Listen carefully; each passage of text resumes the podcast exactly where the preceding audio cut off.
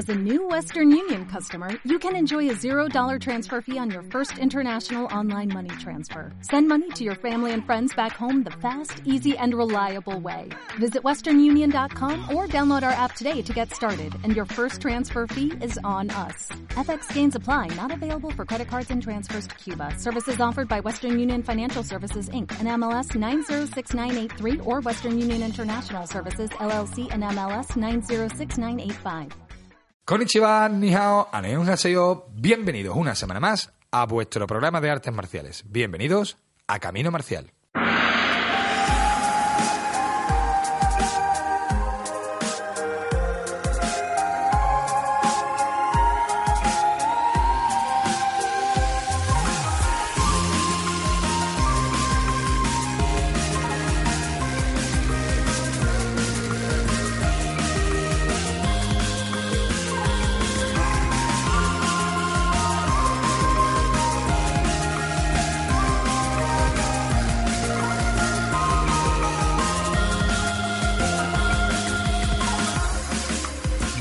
Noches con todos vosotros, una semana más, Juan Antonio García, Antonio Camacho y Quique Macías controlando el sonido.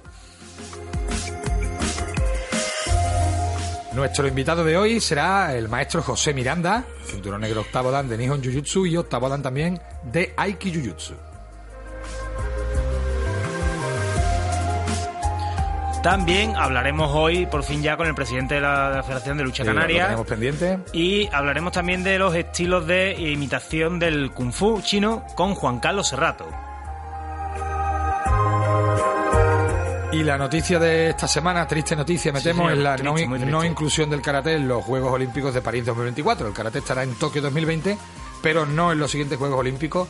Y de eso vamos a tratar en la tertulia. Y eso sobre eso preguntábamos en redes sociales.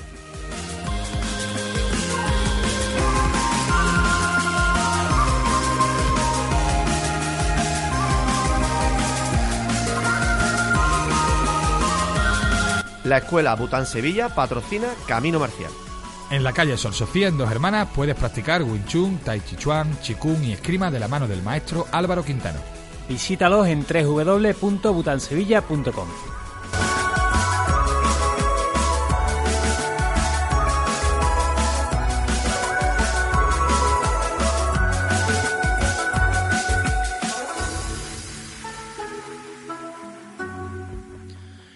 Y para escuchar todo esto que hemos comentado antes, nos tenéis a la mano en el 96.8 de la FM, en Radio Betis. Y si no podéis escuchar la radio porque os viene mal la hora, pues estamos en internet, en nuestro podcast, en iVoox, en iTunes, en caminomarcialblog.wordpress.com y en la web del Real Betis, www.realbetisbalompié.es. Estamos en todos lados, chiquillos. Estamos ya en Latinoamérica, como has dicho antes, estamos en todos lados, Juan.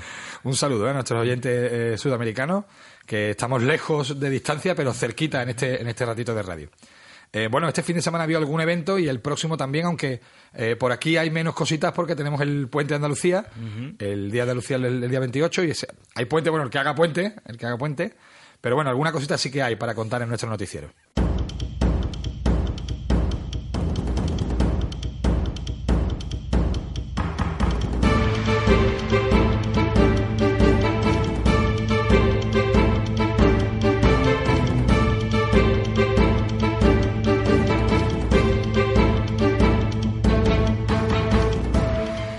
Gaditano Carlos Coello se proclamó este fin de semana por tercera vez campeón del mundo de Muay Thai por la Federación Mundial. En esta ocasión, además, en su tierra, en la Cádiz Fight Night, venciendo a Pak Julion de Hong Kong. Eh, hemos hablado con él y no podía atendernos hoy, pero vamos a ver si podemos hablar con él en los próximos programas desde Tailandia, eh, que es su lugar de residencia.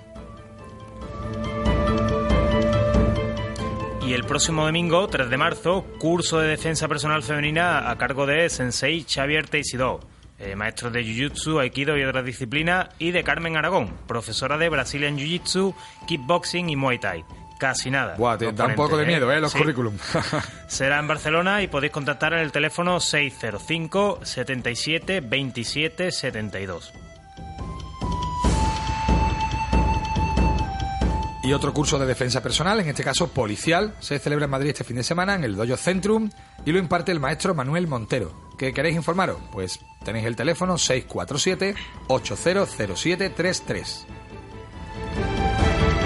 Cerquita, en Alcalá de Henares, se verán las caras los mejores judocas jóvenes del judo nacional en el Campeonato de España Junior.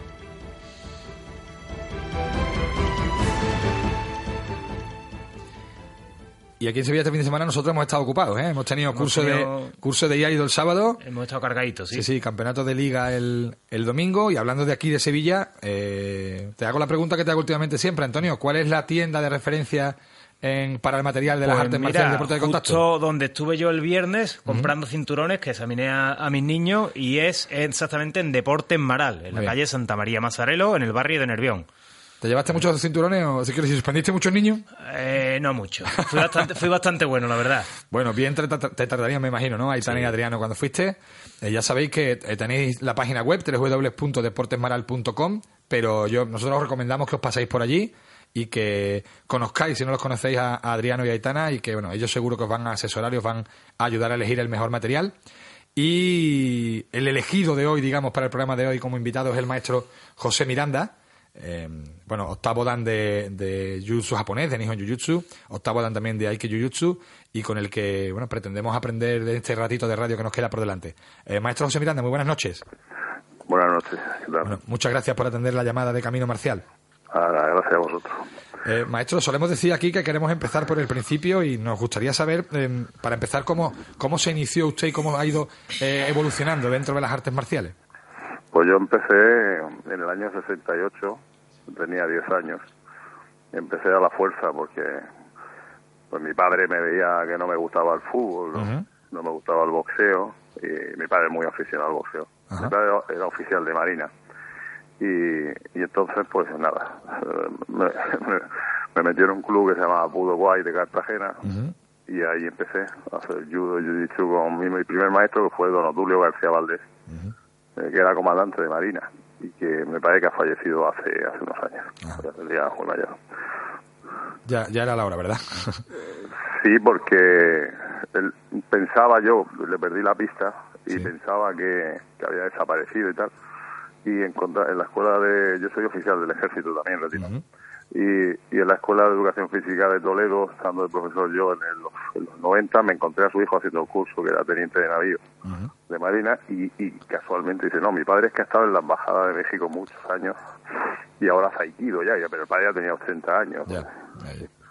Y eh, se inició en el judo, que entiendo que en esa época era, era el arte marcial oriental, digamos, que había, que había aquí, ¿no?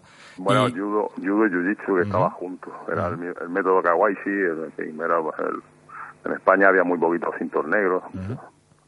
Y menos donde yo vivía, en Cartagena. Era prácticamente impensable. Y luego supongo que fue evolucionando, fue trabajando con otros maestros. ¿Qué, qué sistemas ha, ha practicado o qué artes marciales ha practicado después? Bueno, la, la- la pregunta es, dentro del mundo japonés, o del mundo de, de lo que deriva de Japón, Sí. ¿qué es lo que no he practicado? Ya. He estado toda la vida eh, haciendo esto, haciendo lo otro, pero, pero bueno, si- siempre he seguido las mismas líneas. Eso, vamos a quedarnos con donde se ha desarrollado más, ¿no? Sí, sí, sí. Yo, yo seguí con judo. De hecho, como tengo muchos problemas de, de huesos y tal, pues ya dejé de entrenar judo. Y, pero sí que estuve en la selección militar, estuve en campeonato, estuve en la selección de, de- de- como seleccionador de, de aquí, de, en Cataluña, de, del equipo militar muchos años. Y estuve arbitrando, en fin, en el mundo del judo era fantástico, pero el judo es fantástico. El judo es, es, es tremendo. Y, y paralelamente pues fui haciendo otras cosas, descubrí otras cosas, descubrí el mundo del karate, Sí. descubrí el, el aikido y, y, y en cada uno de ellos pues me fui lo que mejor me venía en ese momento lo que más ilusión me hacía y a base de viajar de conocer gente y eso pues ido evolucionando. Pero claro son 51 años. Claro, usted se ha, ha- ha desarrollado, digamos, eh, la práctica de Jiu-Jitsu y de Aiki Jiu-Jitsu. Eh, yo cuando hablamos de Aiki Jiu-Jitsu, maestro, eh, eh, seguramente en una época en la que se fusiona todo, habrá gente que dirá, oh, Aiki Jiu-Jitsu es una mezcla de Aikido y Jiu-Jitsu. No estamos hablando de esto, no, ¿verdad? no no no no no. Aikido Jiu-Jitsu es, es, es un tabú. O sea cuando tú, yo no, iniciamos Aikido Jiu-Jitsu a finales de los 80 muy a finales porque era como algo que te encuentras tú empiezas a hacer Aikido y resulta que el Aikido que haces no no es Aikikai, la- ni la terminología ni nada. Y entonces dice, Dios, ¿y esto qué es? Y entonces cuando vas a, a un test de Dan o a un seminario ves que las cosas son diferentes, sobre todo en, en Francia, que es donde más, más trabajé los, en los 90, y entonces empiezas a investigar, porque a mí siempre me ha gustado.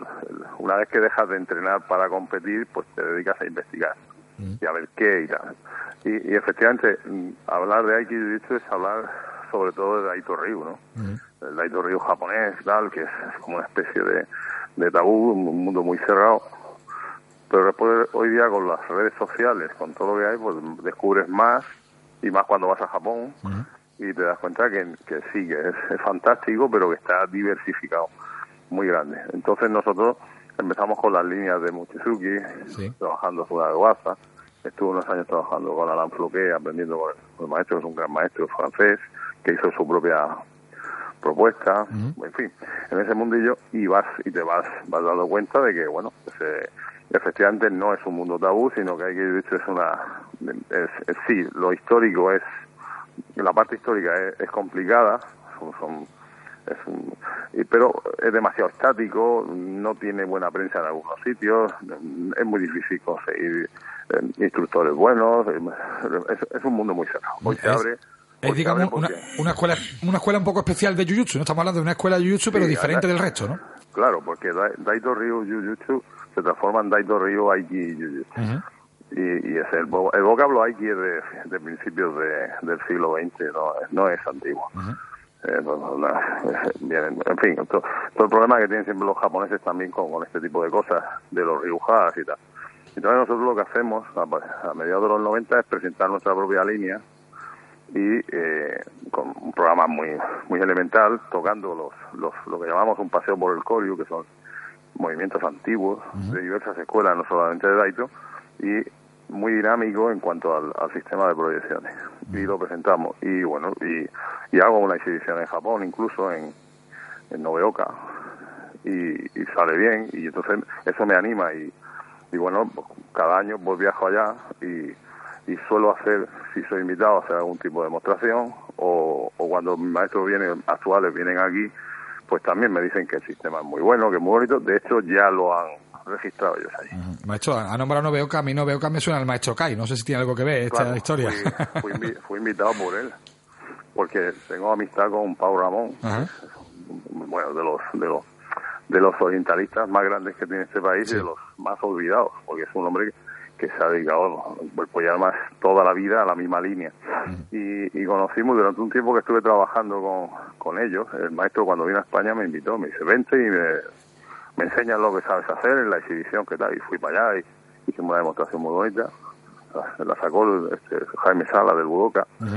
Y bueno, pues estupendo. Y, pero luego ya pues hice demostración personal y casi, aunque había mucha gente de la privada, creo que soy el, único occidental acojonado que, que una vez en el Kobuji de Kenji Shimatsu Sensei del Yagi Shingan hice demostración en su casa y, y luego eh, pues en Kioto en el Butokuren he hecho dos.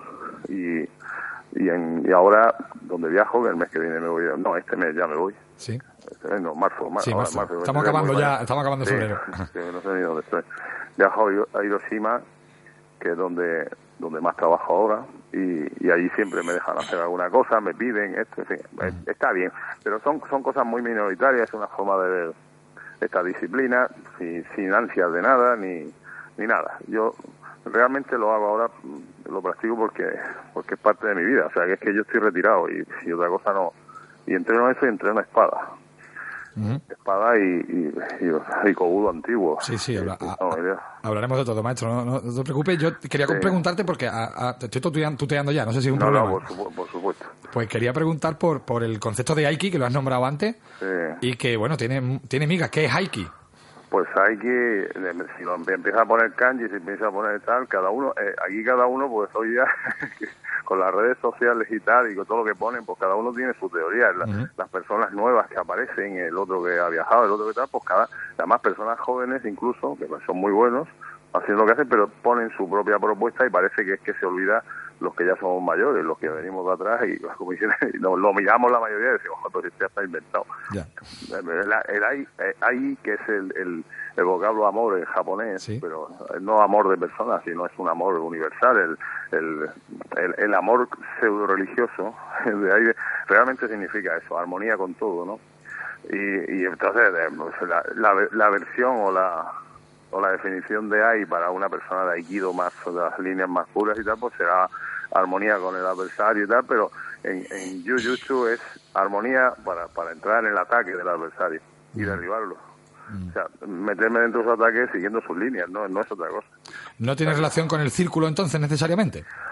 No, el que sea movimiento, eh, eh, dice Kuroba Mugae, si, si, si, si viene lo voy a recibir y si va lo acompaño. no, no significa ideas circulares. Eh, es por- el, el aire, el, el aire de, de Aikido siempre se ve como ideas circulares, universales, porque el cosmos gira y tal. Es como lo de la respiración.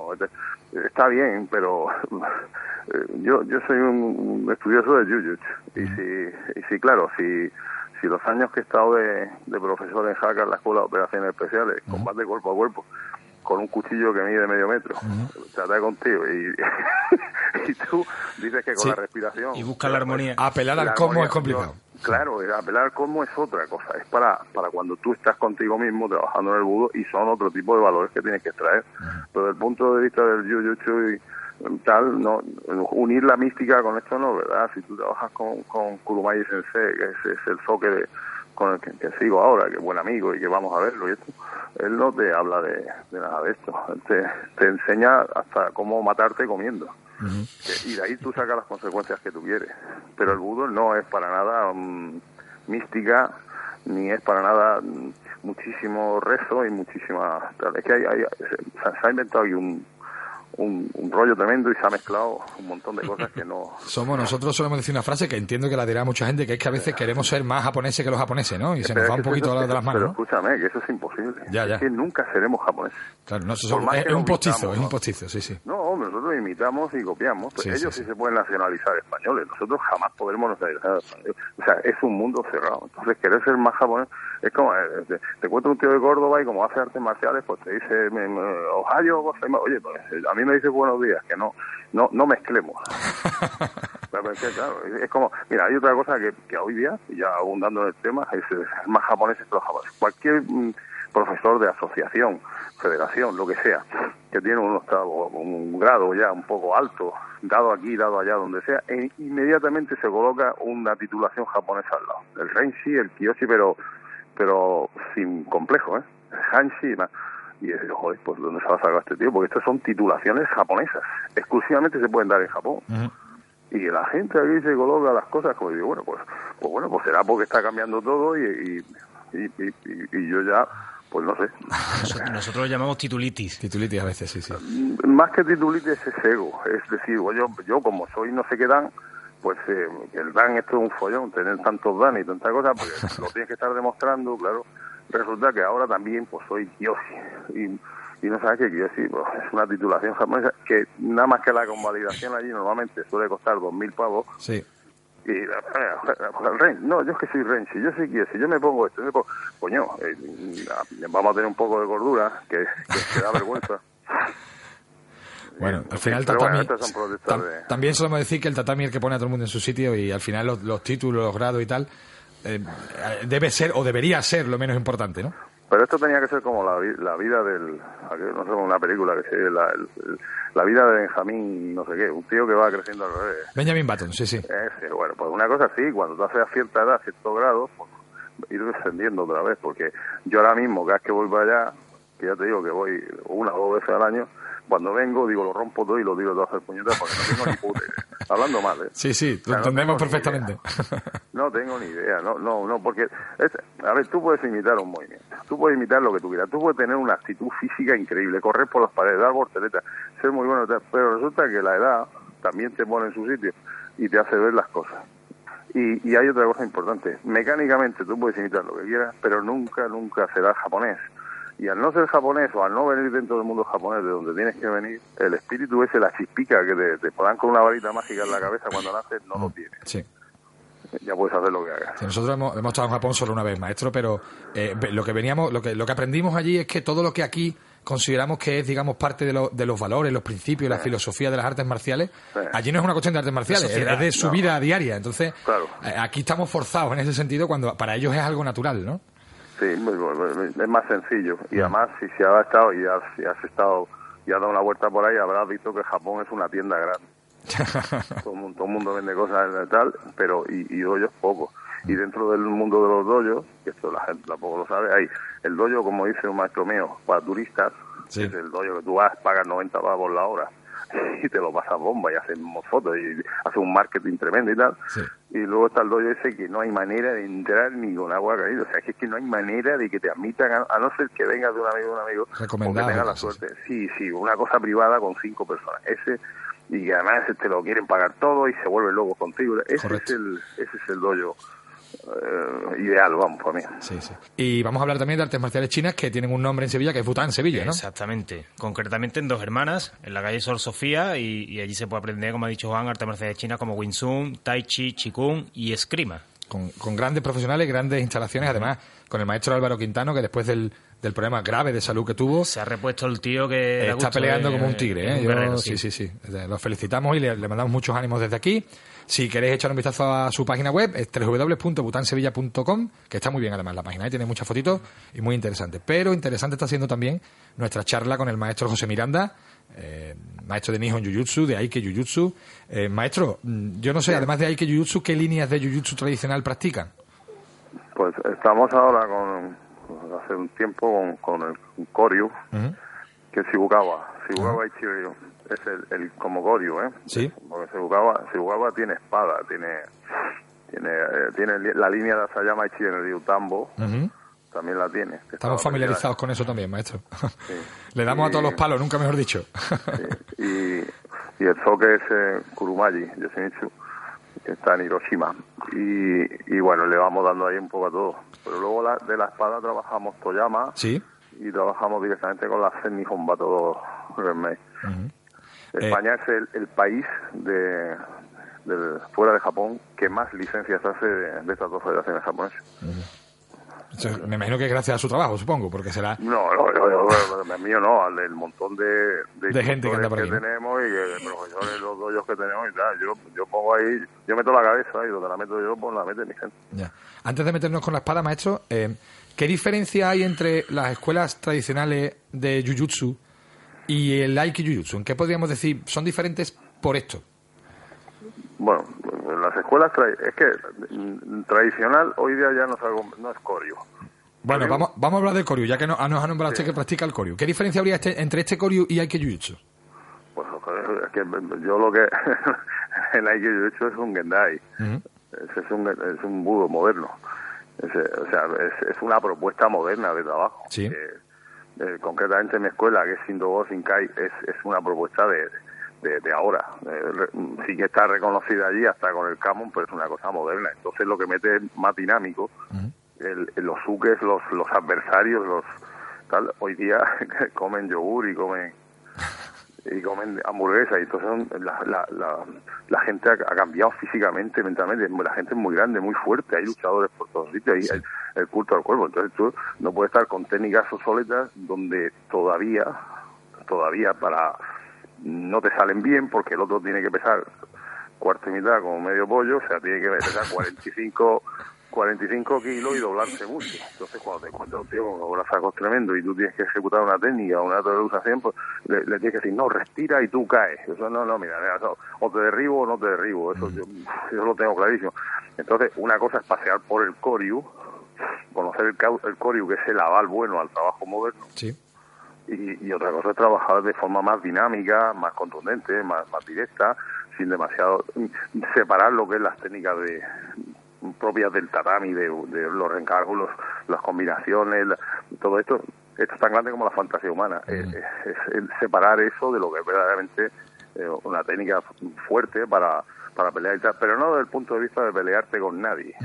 Porque esto de la autodefensa y todo esto está muy bien, pero resulta que va a la cárcel.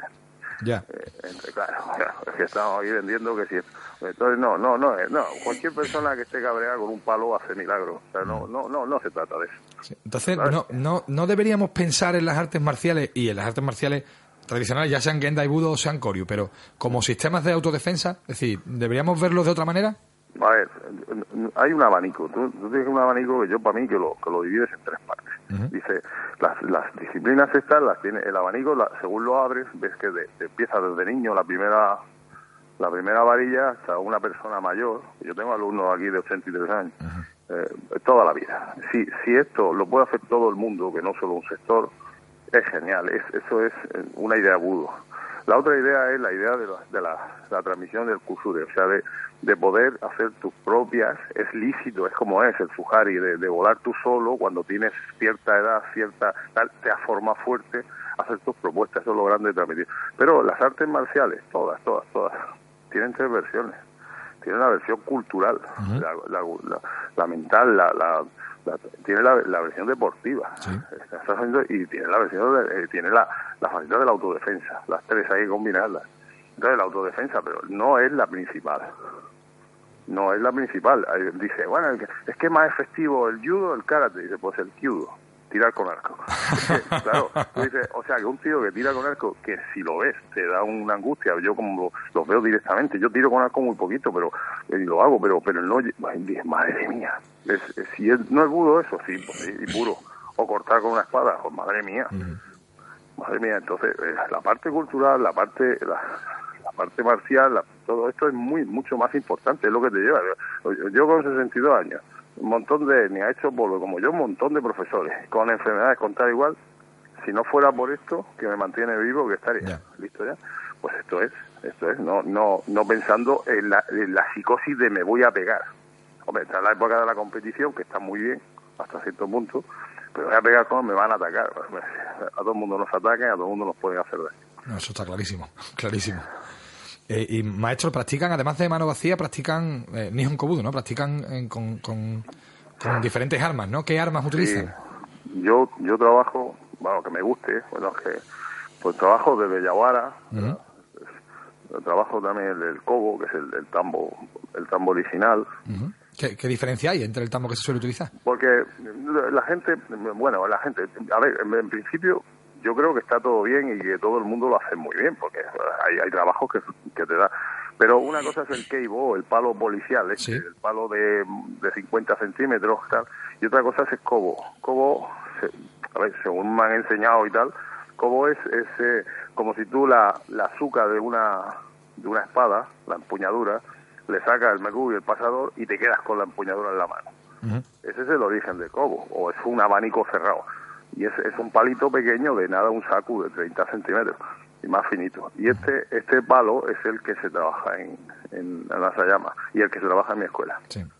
Y, es, muy divertido, si lo hace dinámico, es, muy bonito y te, y te da una, una es, esa, una estética marcial y una forma preciosa. A mí me, a mí me encanta. Y, y luego pues tienen las, las formas de, de hambo, de tanjo, de, de Últimamente hemos estado trabajando Namba y Borriu con el maestro, que es, parecido al yodo, pero con un palo de cuatro sacos, de 1,20, eh, precioso, salió de la ciudad de Namba, a unos 80 kilómetros de Hiroshima, y, y después para arriba, mm, el Bo no, pero sí, sí trabajamos los, los tantos, los de la Iguchi, las, las armas viejas que no utiliza nadie ya, para nada. Y que bueno pues es, bonito tener eh, el aval de un Coriu y eh, las propuestas modernas más modernas pero sin salirse de la raya de mezclar sabes eh, sí sí cada cosa es una cosa cada cosa es una cosa. Esa, es una, esa es una pregunta que yo tenía pendiente. Suman entre sí las diferentes disciplinas o hay que separarlas o cómo lo enfocamos esto a ver, si, si al final todo es uno, el budo es uno solo, o sea, el concepto es ese, el budo, tú te encuentras la forma de, de ciertos kamaes o de ciertas guardias con las espadas, te las encuentras luego a mano libre, a mano vacía, porque viene de ahí. Y, las, las, y no es que saque, es la línea siempre que haría la espada cortando, la línea de movimiento de los pies siempre es la misma. Y si no la misma es un poquito adaptada, pero viene de lo mismo. Entonces los, los, los conceptos marciales son universales es decir, yo debo de pedir siempre lo mismo, no debo alzarme. la distancia de intervalo en los pies siempre tiene que ser lo mismo. El movimiento así tiene que ser lo mismo. Y al final el, cuerpo y las leyes de la física son las mismas, ¿verdad? Las mismas, la misma. Y, va a depender de, lo grande que sea el otro, de la distancia que tú quieras tener de, con el adversario. Las distancias son muy importantes, pero también tienes que mirar cómo tenga el tío las manos y el cuello. Que, que tú un adversario enorme no haga, en vez de los deditos abiertos, cierra el puño. El cuello puede ser una medida de la fuerza y de la potencia y de la, del, poder de nuestro adversario, ¿no?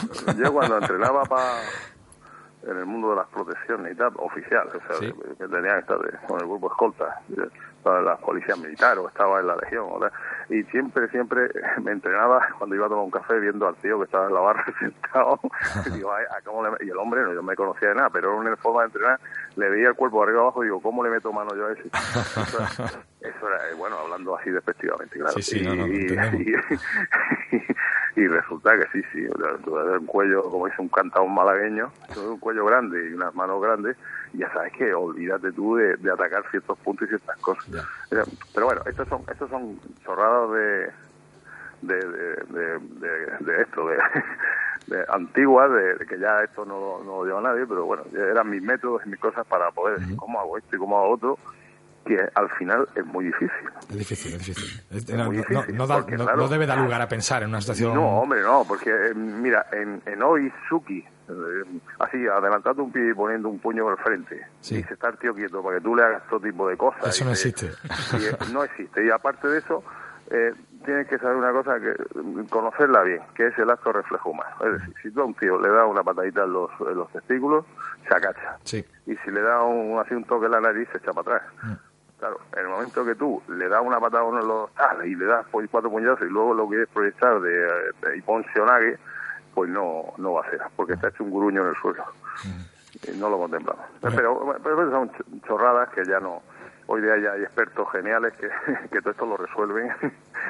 Bueno, no tampoco es tan fácil de resolver, maestro. Lo que sí vamos a resolver de momento es vamos, la, la pausa que vamos a hacer ahora. Vamos a hablar de Ah, espada, eh, vamos a hablar de la espada, pero antes eh, tenemos al teléfono al maestro Juan Carlos Serrato que nos va a hablar de los estilos de imitación del kung fu chino.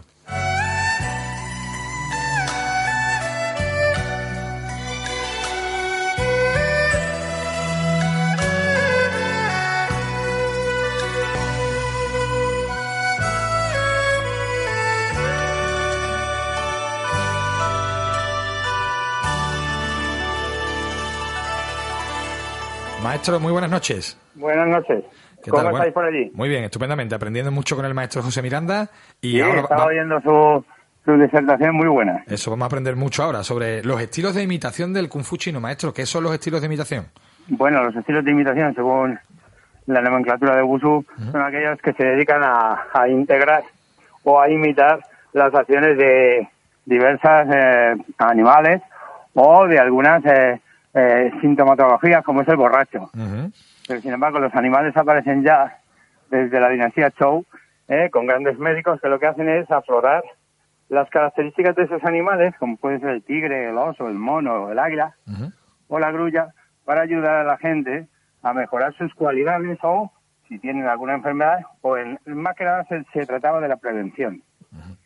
Entonces el médico 4 lo que hace es integrar los ejercicios para que la población estuviera fuerte y sana eh, en las que es la característica para luego eh, la vida cotidiana.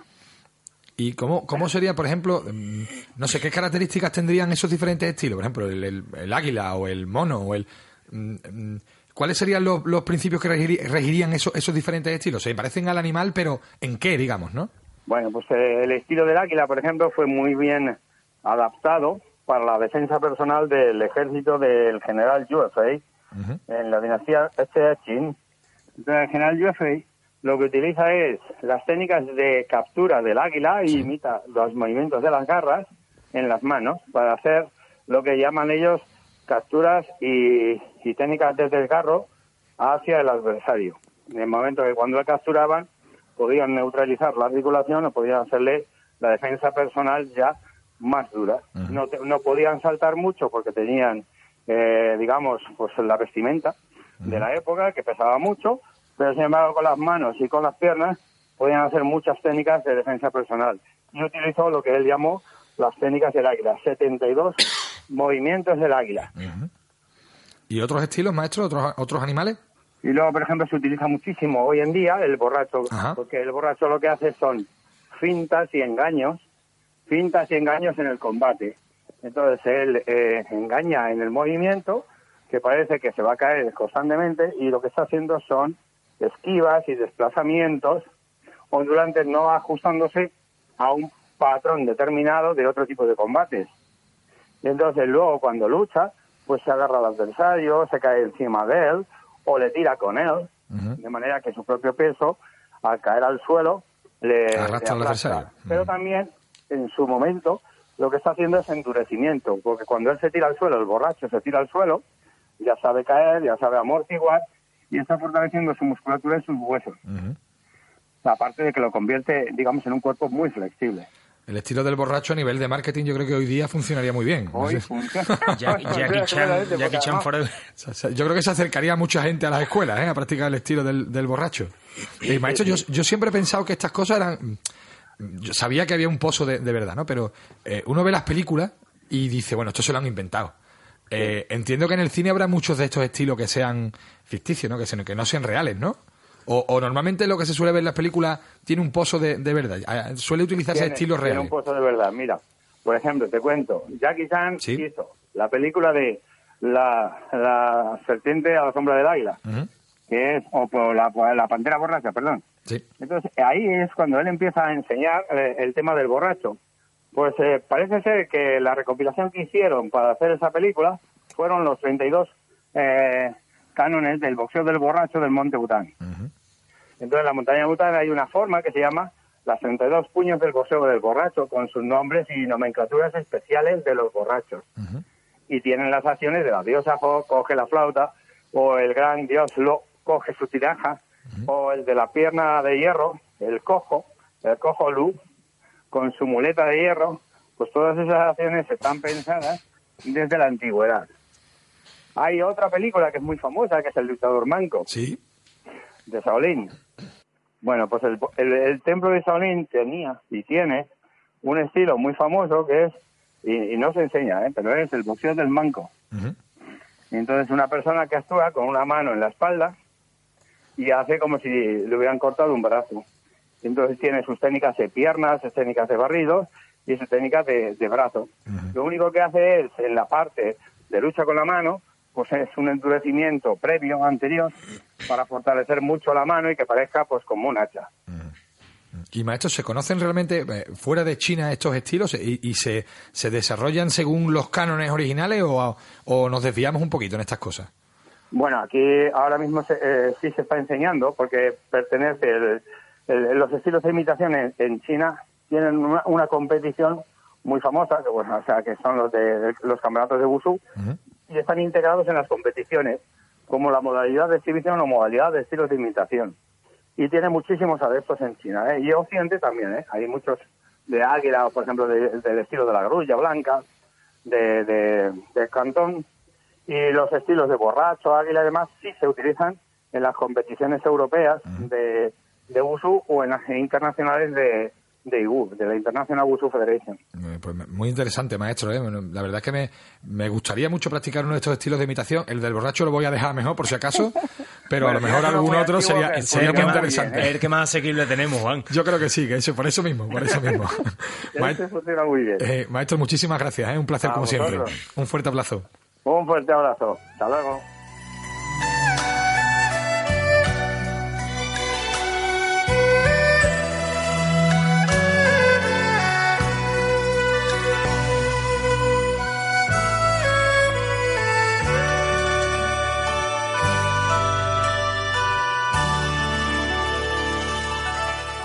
Mira, me acaba de venir a la cabeza que no, no se me ha ocurrido antes. Quizá mi estilo de imitación sería el del oso panda. ¿Tú cómo lo ves? Mira, la, Sí, verdad, ya. la verdad es que un aire... eh, Sí, sí, ya en Kung Fu Panda también se dieron pinceladas, pero yo creo que mi, mi, animal es el oso panda. Bueno, yo me estoy acordando de una cosa que no lo voy a nombrar aquí en, en el programa, pero...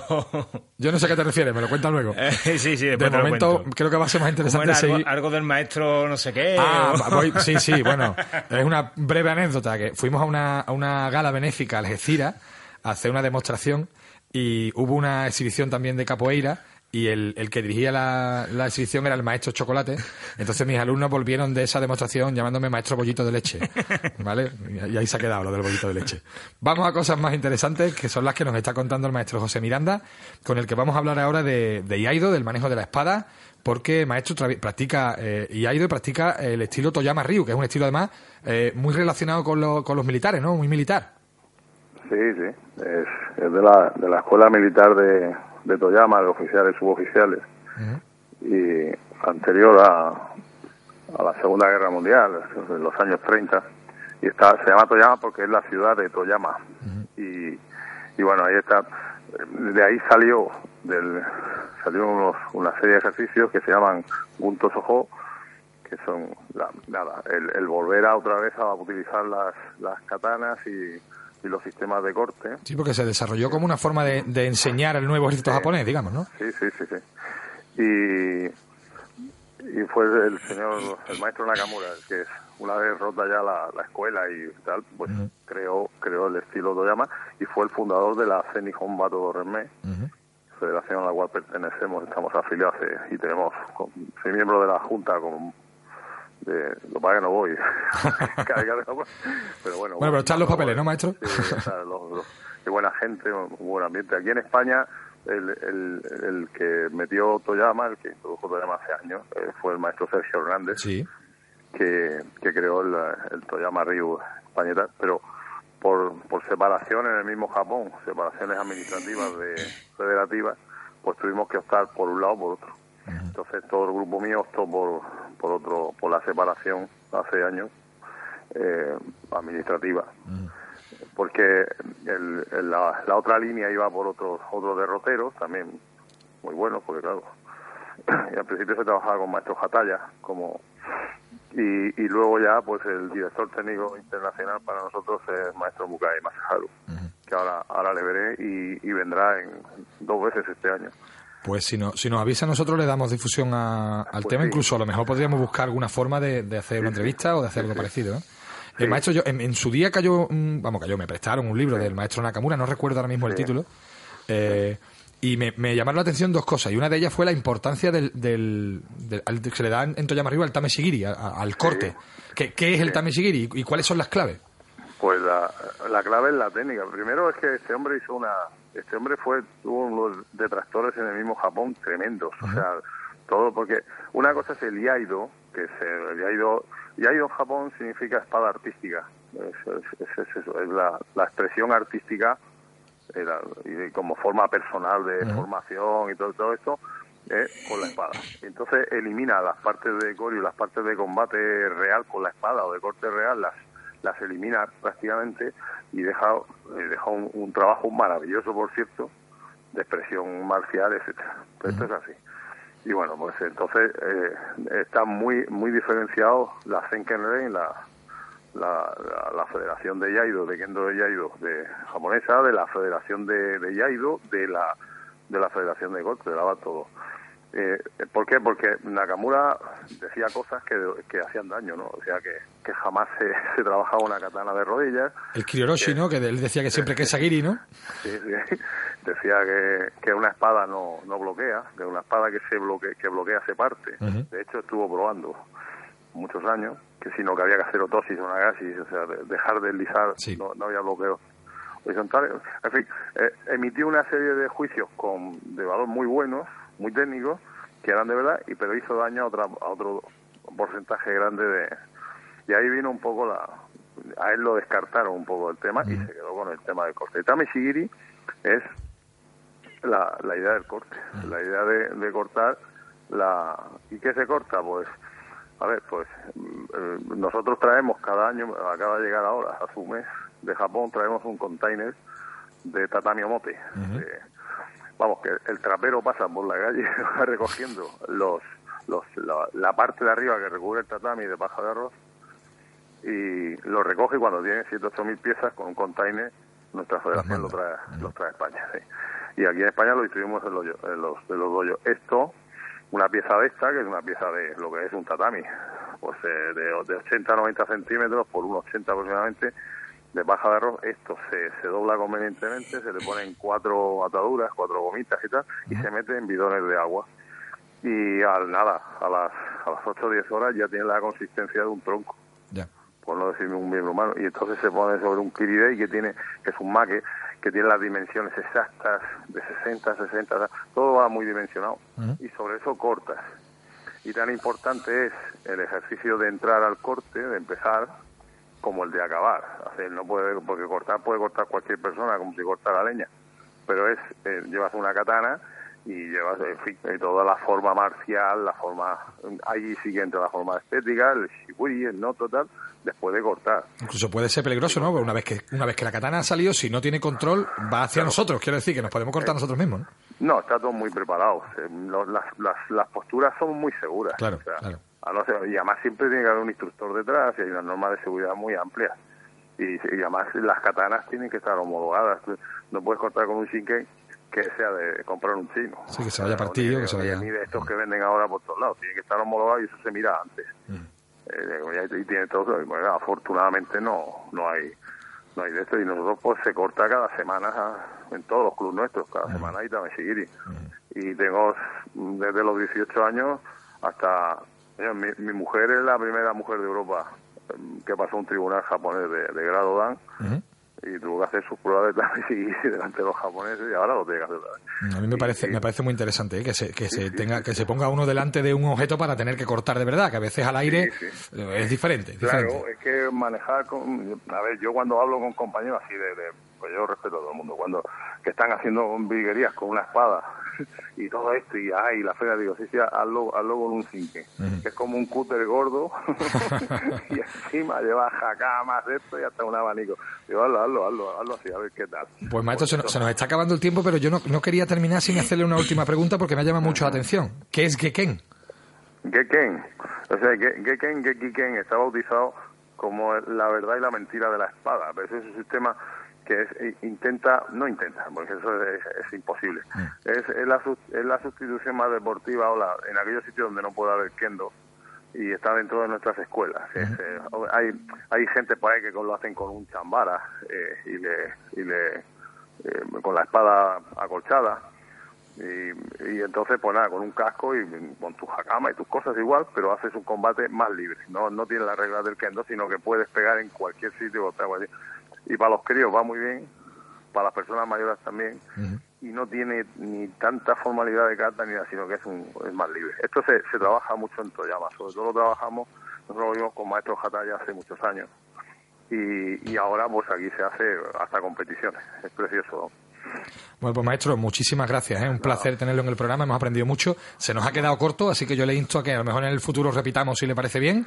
pues cuando os haga falta porque yo creo que hay muchas cosas más que podemos aprender del maestro José Miranda. Muy buenas noches y muchas gracias. Buenas noches. Venga, hasta luego. Un fuerte abrazo. noches. Adiós, adiós. Nos vamos corriendo a la, a la tertulia. Bueno, para ponernos en antecedentes, eh, ya hemos hablado muchas veces de que el karate entrará en los Juegos Olímpicos de Tokio 2020, pero resulta que eh, no va a estar, o en principio no va a estar en París 2024. Y bueno, ahora vamos a analizar las razones, vamos a analizar cómo, cómo ha ocurrido todo. La verdad es que la noticia ha puesto patas arriba el mundillo de la Federación de- de la- del, del Karate Deportivo. Bueno, el karate en general, porque todo el mundo opina, todo el mundo da su, su versión, todo el mundo habla de esto, los que hacen un karate más deportivo y los que no, todo el mundo está dando su opinión. Y bueno, nos vamos a meter ya en debate, la verdad que no nos queda mucho tiempo, así que vamos a aprovechar lo que nos queda. Y queríamos hablar con el presidente Antonio Moreno Marqueño, eh, parece que está, está ahora mismo no, no- no está disponible, vamos a ver si podemos hablar con él a lo largo de- del debate. Eh, vamos a hablar sobre el karate olímpico. Ya sabéis que el karate entró en las Olimpiadas de Tokio 2020, pero al parecer se va a quedar fuera de las siguientes Olimpiadas de París 2024. Y bueno, queremos ver, analizar los motivos, qué es lo que ha pasado, qué es lo que no ha pasado, qué se puede hacer para revertir esta situación. Queríamos hablar con el presidente, vamos a ver si podemos tenerlo, pero a quien sí tenemos al teléfono es a don José Manuel Domínguez, nuestro compañero José Manuel. Buenas noches, José Manuel. Bueno, eso de Don queda muy grande. ¿eh? Bueno. Buenas noches, compañeros. Buenas noches. Para que todo el mundo sepa, bueno, más o menos la situación es que el karate entró en los Juegos Olímpicos de Tokio propuesto por la propia organización, es decir, eh, en las Olimpiadas se le da a la- al comité organizador se le da la opción de proponer una serie de deportes. Uno de los propuestos fue el karate, eh, el COI lo aceptó y por eso entró en Tokio 2020. Pero bueno, París 2024 ha elegido otros deportes, no ha tenido a bien proponer el karate, con lo cual no entraría el karate en estos juegos. Hay mucha polémica no solo porque no entra el karate, sino porque uno de los, de los deportes, no se llaman los deportes propuestos, es el breakdance. ¿eh? Que no entendemos muy bien qué es lo que se busca con esto. A mí me parece de traca, simplemente, Iván. José Manuel, ¿qué, qué opinas tú? No sé, si es que cuando se refiere a juegos eh, mm, entra también los deportes y por eso a lo mejor el breakdance no sé, un juego. Es que a mí también me choca, vamos, a mí me, me choca que no veas, vamos, el hecho de que de que mm, una actividad como el breakdance eh, deje aparcado al karate con la historia que tiene el karate. Nos choca a nosotros Y, y la- y las licencias que hay del karate, los practicantes que hay, y, y- y, no sé, yo me he quedado, me he quedado muerto, la verdad. Nos choca a muerto. nosotros, le choca al campeón de España de breakdance, que ha dicho que, que pintan ellos, que ellos son una disciplina artística claro. que, que pintan ellos en las Olimpiadas. Está guay, está guay, está guay. Eso lo ha dicho el, no sé, pe- no- el campeón de España ¿eh? de breakdance. O sea que no sé No muy bien sé. realmente qué pretenden, salvo que, bueno, no, esto no quiere decir que el breakdance vaya a entrar en las Olimpiadas, ¿eh? quiere decir que lo ha propuesto Francia. lo ha propuesto y a el COI ahora puede decir, no, esto no y ya está. ¿Vale? el problema es que no se ha propuesto el karate. Eh, yo no sé si ahora se está rasgando mucha gente las vestiduras. eh, a mí me parece una lástima. Creo que mm, dar la oportunidad a un deporte como el karate, que además llevaba mucho tiempo detrás del olimpismo, darle la oportunidad en Tokio y, y cortarla de Sin raíz. ni siquiera haber debutado. Eso es. A mí me parece que no, que digo, no que, deberían funcionar así ¿cómo- las cosas. ¿cómo, cómo, cómo sacan a la luz antes de que se vea lo que hace, eh, eh, lo que hace el karate en, en Tokio 2020 y, y dicen ya, mira que para el 2024 ni lo hemos propuesto? Mira, es que está, está organizado así. Quiero decir que administrativamente está organizado así. Yo lo que, lo que sí quiero señalar, y algún, algún compañero nos lo ponía en la pregunta en redes sociales, y yo ya lo tenía en mente, es que eh, esto no lo sabíamos, pero esto se sabía. Quiero decir, eh, la- lo- el presidente de la Federación Mundial, lo- los rectores del karate mundial, eh, a nivel federativo, sabían que el karate había entrado en Tokio y que podría no entrar en París. Pero, Claro, no es eso- así como eso se ha es- presentado. Eso se, eso se sabe, eso se sabía. Y ellos, evidentemente, eh, la World Karate Federation y todas las federaciones internacionales, se supone que lo sabían. Pero claro, yo entiendo yo que ellos... Confiarían en que hubiera una continuidad, yo también, sí. que bueno, cuando vean, cuando vean Sí, en sí. las televisiones y, y, y vean, y vean verdaderamente muestren lo que es eso, lo que es el karate, la- para la gente que no lo sepa, no creo que lo, ven a- lo, dejen atrás para próximas Olimpiadas. Es que la, la historia es que lo han dejado ahí, eh, han dicho, bueno, que no lo proponemos, pero que yo espérate a que veamos que exactamente eh, lo que es esto. Sí, lo que pasa es que los plazos, los plazos están ya determinados y son estos. Y es más, eh, a mí me parece una. Y, y es algo que me gustaría que me, que me explicara el presidente, porque esto puede ser un problema incluso para Tokio. Es decir, eh, no es lo mismo tener patrocinadores y, ten- y bu- y buscar gente que apoye el karate, en este caso en, largo en la, plazo. en la Olimpiada, a largo plazo que decir, no, mira, yo quiero que me patrocines, pero vamos a en Tokio, pero ya no. el si- la siguiente Olimpiada no vamos a estar. Yo no sé si eso puede afectar incluso al desarrollo de los Juegos de Tokio por, por eso, ¿no? Porque, porque eche, eche patrocinadores y eche a, a posibles apoyos para atrás, ¿no? Yo creo que lo que tú me imagino que todas esas cosas estarán atadas ya para el 2024, eh, para el 2020, que, No lo sé, que sí está aquí puede a la ser. vuelta de la esquina. Pero sí es verdad que eh, de, ser un varapalo eh, si, si, se, si se queda esta, esta noticia. Y para, que- los, para los propios deportistas, incluso, ¿eh? para los propios competidores, gente más o menos joven que dice, bueno, yo para Tokio hay otros ahora mismo mejores que yo, pero mm, para París voy a estar. Y en París no va a poder estar. Y eh, seguro que se ha planteado, no te voy a decir ya ni el entrenamiento, sino su vida a lo mejor la ha planteado en torno a la posibilidad de, de llegar a París, que ahora no la va a tener. Quizá los rectores de la, de la Mundial, como tú decías antes, Juan, yo creo que se han llevado también, se han dejado llevar un poquito también por la ilusión de estar en una Olimpiada después de casi 20 años, ¿no? Detrás de, de entrar en una Olimpiada, cuando ya por fin lo han incluido en una, se han dejado llevar un poquito por la, por la euforia, ¿no? Pero bueno, Y por eso, digamos, se ha, se ha trasladado el tema de esa Es, forma. es raro porque la Federación Francesa de Karate es una federación potente, que entiendo que tendrá peso en Francia, y que, no sé, a mí me parece algo extraño. Me parece algo extraño. Yo tengo mi opinión, y es que mm, para mí, en el COI, lo, dije el otro día, mandan intereses de todo tipo, menos deportivos. Sí, pero esto no es cosa del COI, ¿eh? es cosa del Comité Organizador de París 2024. ¿eh? O sea, en, esto, en esta decisión, el COI es responsable en tanto en cuanto la forma de elegir los deportes a lo mejor no es la idónea.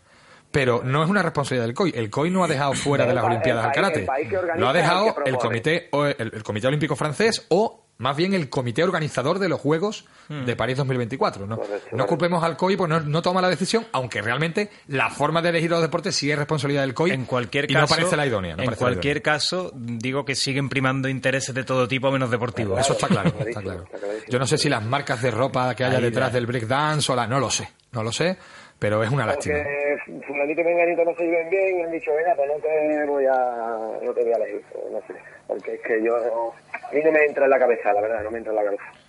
Bueno, es un tema complicado y es una pena y lo que sí hay que ver, la verdad es que parece que se está haciendo desde las instituciones y desde, bueno, casi todos los frentes del karate eh, eh, federativo y Se está deportivo haciendo piña, ¿eh? se está haciendo, sí, sí, se está haciendo presión y Lo veo estupendo, vamos. Lo veo yo no sé si será posible de alguna manera revertir esta situación, cambiarla y, por supuesto, si no puede estar en París 2024, supongo que se seguirá trabajando muchísimo para estar en los siguientes Juegos Olímpicos. Esto no quiere decir que el karate no vaya a volver a ser olímpico, simplemente, bueno, pues que parece ser que no va a poder ser en París.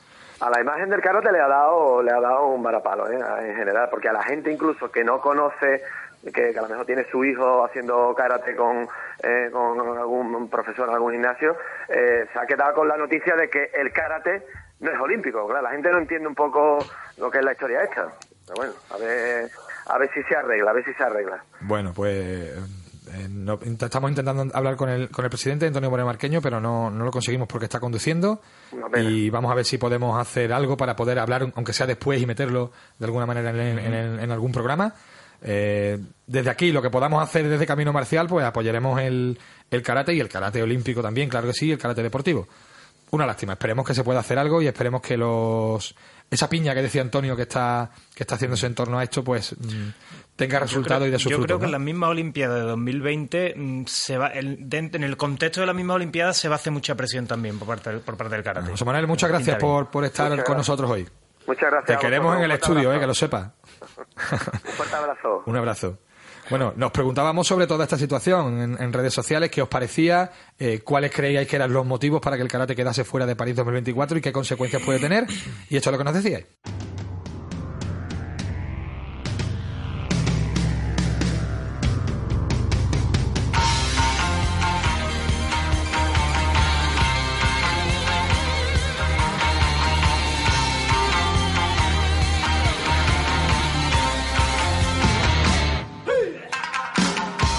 David Garnica Cascales dice que es una pena que no haya continuidad olímpica, más cuando los españoles haríamos un buen papel. Mira, lo mejor es que los franceses están regulados de medallas de karate últimamente. Esto no lo hemos comentado en la tertulia, pero bueno, ahí lo, que- ahí lo dejo. Dice que tal vez en la decisión haya pesado la división entre estilos. Yo diría que no, pues ya está, el World Karate Federation lo- lo- los, los ampara todos. Y acompaña su comentario de un interesante gráfico que sitúa el karate entre los deportes más importantes de España. A Iván García GK le parece que era algo previsible y que deberían asumirse las responsabilidades de, quien, eh, de quienes han usado las cuotas de los federados para construir castillos en el aire. A Nacho Bar- Berro le parece lamentable que el karate solo entre como deporte de exhibición durante cuatro años y que está claro que es un tema de dinero. Y no le parece bien que puedan entrar el breakdance o los eSports, los deportes, los deportes de, mm, de, de videojuego, de videojuego eh, que también se ha hablado de eso en su, en su momento y que no deberían considerarse deportes. Y pide al menos tres Juegos Olímpicos para el karate. Venga, lo firmamos. Para Antonio García Piñar es como si hubieran excluido el squash. Eh, eh, Tengo que decirme ya a practicar, a practicar artes marciales, pero bueno, no, no le va mucho el tema deportivo, entiendo, ¿no? Miguel Ángel Gómez nos recuerda que algunos dirigentes ya dijeron que a pesar de entrar en Tokio, había que seguir luchando para mantener el karate ahí. Vamos, que esto no es algo que nos encontremos ahora de sorpresa.